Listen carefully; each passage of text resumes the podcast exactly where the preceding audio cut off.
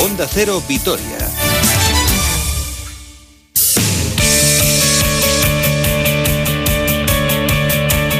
Hola, ¿qué tal? Saludos y muy buenas tardes. Una hora 46 minutos 34 segundos desde viernes 11 de diciembre de 2020. Tiempo para el deporte aquí en Onda Cero Vitoria con cosas muy calentitas que acaban de pasar, como por ejemplo la rueda de prensa de Pablo Machín, que ha finalizado hace apenas unos minutos. Un Deportivo a la vez que mira ya a la cita de mañana a las seis y media en el Alcoraz frente al Huesca con un parte de bajas muy amplio. No va a estar Pera Pons por lesión, Manu García por COVID, Bataglia, que fue expulsado frente a la Real y al que le han caído dos partidos, Leyen por cinco tarjetas amarillas y Burgue, que ya está recuperado del coronavirus, pero que evidentemente no está al mismo ritmo físico que sus compañeros. Preguntado por todas estas ausencias, Pablo Machín.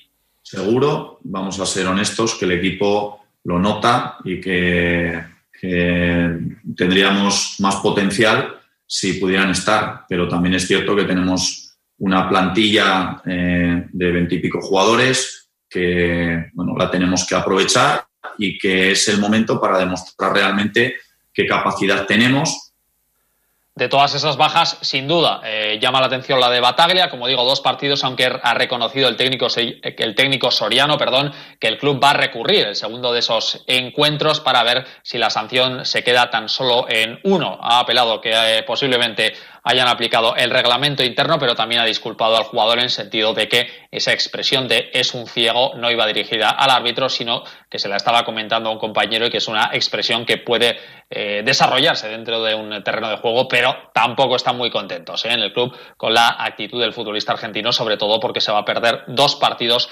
realmente muy importantes. Y es que el equipo llega al, al duelo de mañana después de seis encuentros sin conocer la derrota, ha jugado contra Real Madrid, Barcelona, la Real, que llegaba como líder, o el propio Valencia, pero no quiere Pablo Machín que el partido de mañana piensen sus jugadores que va a ser fácil.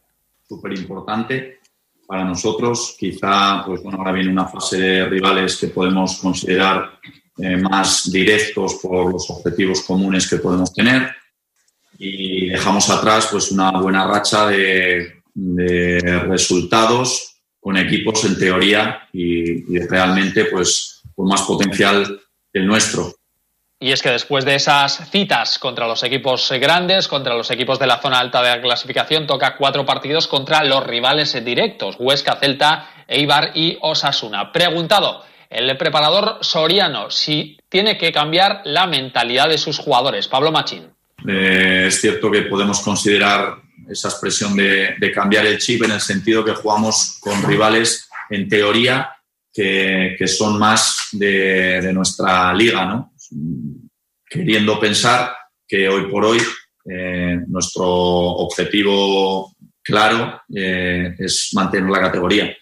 Mm, yo creo que, los futbolistas eh, son inteligentes y saben que todos los partidos son complicados y durante la semana es cierto que, lo hemos estado hablando quizá más de lo habitual el Huesca llega al partido como colista, con bastantes necesidades, pero eh, con la sensación de que tienen menos puntos que juego. Pablo Machín también lo cree. Puede estar de acuerdo en que genera mucho más que los frutos que luego tiene, entendiéndose en, puntos.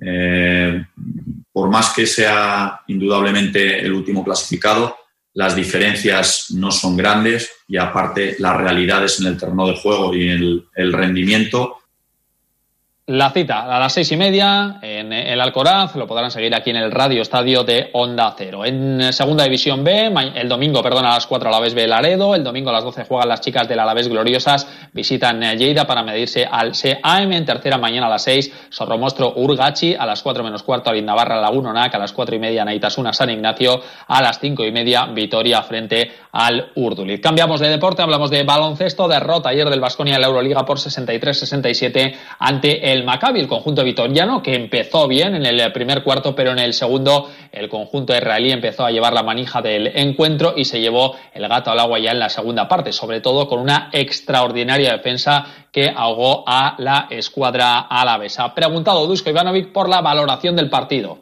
Un partido que se decide por, por, por, detalles, por un balón, por una defensa. Creo que en principio hemos jugado muy bien en defensa, hemos tenido cogido una bastante buena ventaja, pero demasiado fácil le perdimos.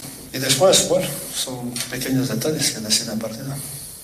Polonara fue el mejor en los vascos con 15 puntos, 8 rebotes, 6 asistencias, 5 tapones y 28 de la de valoración. También buen partido de Fal en la pintura con 14 puntos, 6 rebotes y 21 de valoración, aunque llegó al último cuarto con 4 faltas personales y no jugó algo y no jugó esos últimos 10 minutos, algo que sorprendió. Muchos minutos para Sedekerskis, casi 20 minutos y es verdad que el equipo ayer echó mucho en falta la actuación y sobre todo el acierto anotador de gente como Peters Giedratis o como el propio Soran eh, Dragic. Muy espeso sobre todo en ataque en la escuadra de Ivanovic y al técnico montenegrino se le preguntaba precisamente por qué le había pasado al equipo que tan solo anotó ocho puntos en el último cuarto.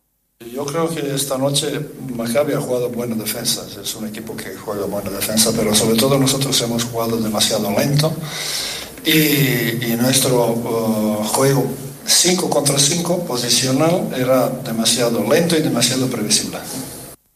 Pues el equipo que se queda con décimo en la clasificación con seis victorias y seis derrotas y ahora afrontará tres encuentros lejos del Fernando Bues Arena. Tendrá que visitar Kaunas, Múnich y Milán. Dos de esos encuentros tendrán lugar la semana que viene en esta auténtica locura que es la competición europea, que ayer desarrolló también otros encuentros, Estrella Roja 79, Olympiacos 81, la gran sorpresa de la jornada, la paliza del Alba 89-63 ante el Fenerbahce, jugó a los turcos que están con tan solo cinco victorias, también ganó el Real Madrid 79-72 ante el Zenit y el Valencia se impuso 76-74 ante el EFES, bastante mejor los taronjas en la competición europea que en la competición doméstica. Para hoy, Kinky CSK, Panathinaikos, Talgiris, Bayer, Villerban y Barcelona frente al Milan. La cita en ACB para el Vasconia será mañana a partir de las 9 menos cuarto en la cancha del eh, Betis. ¿Qué tiene que mejorar el equipo? Ivanovic.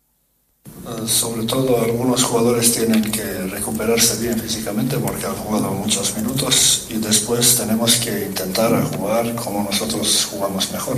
Esto es agresivo en defensa, rápido y después si no tenemos que tener nuestro ataque tiene que ser un poquito mejor que esta noche, está claro.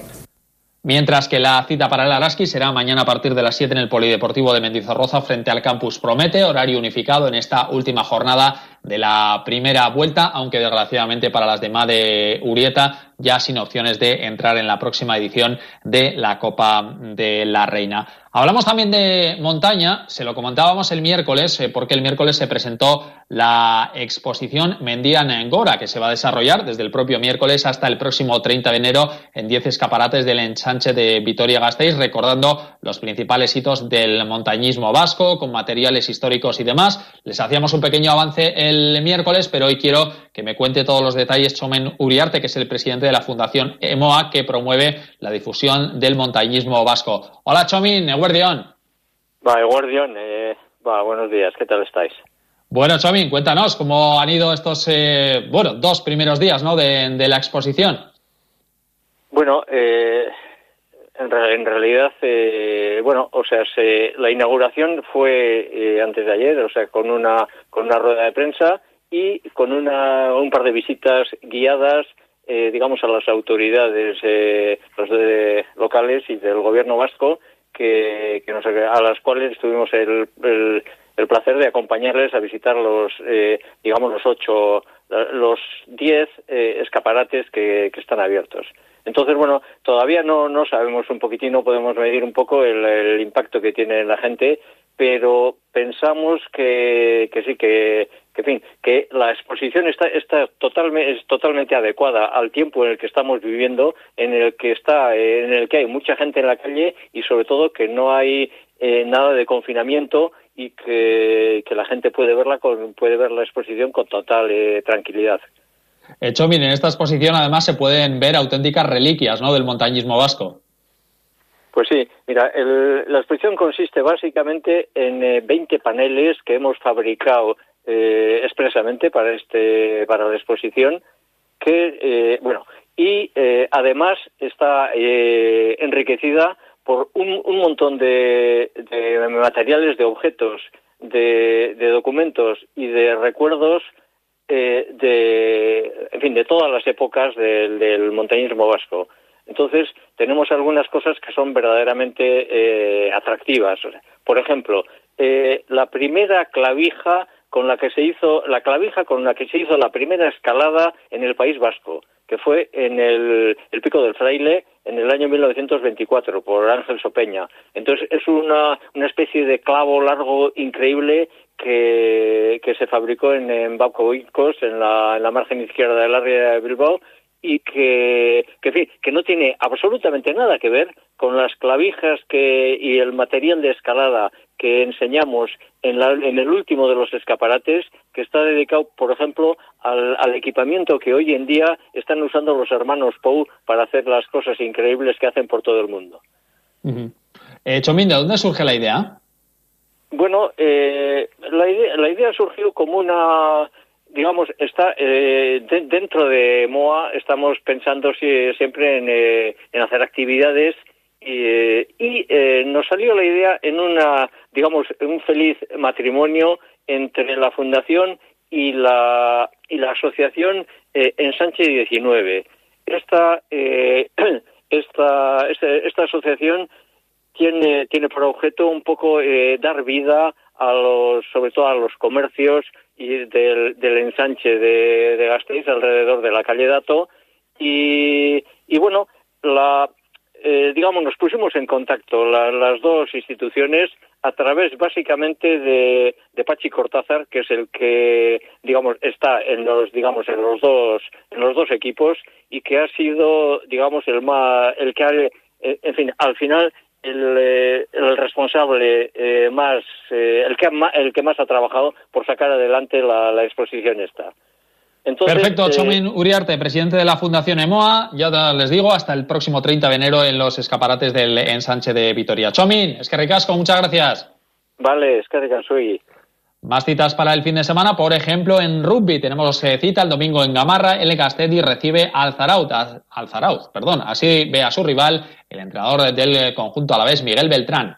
Bueno, el partido que vamos a jugar este domingo contra el Zaraut, yo creo que es un partido eh, que va a estar muy igualado. Jugamos contra un histórico de División de Honor B, en el cual tiene unas escuelas muy potentes en las partes inferiores y que han sabido hacer un equipo, ya muchos años juntos, y hacer un equipo muy homogéneo, tanto delante como detrás.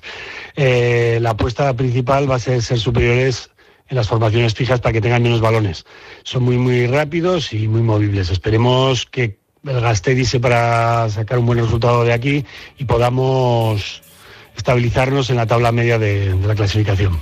Y en pelota hoy comienzan en Bilbao los, cuartos de final del 4 y medio con el duelo entre Jaca y Echeverría, el domingo Neibar, Ezcurdia contra Artola y el Ezcano contra Altuna. El partido que no se va a jugar es el duelo entre Urruti y Bengoechea por el mal de manos de Miquel Urruti Coechea, así que Oñach Bengoechea pasa directamente a semifinales. Como ven, muchísima actividad para el fin de semana, se lo contaremos todo en el Radio Estadio de Onda Cero, con Antonio Esteba, con Javier Ruiz Tahuada, mañana a partir de las seis y media, con atención especial a ese Huesca a la vez y a partir de las nueve menos cuarto a ese Betis Basconia. Aquí lo dejamos, nosotros les emplazamos el lunes a una nueva cita aquí a partir de las doce y media en más de uno a la Disfruten del fin de semana. Adiós.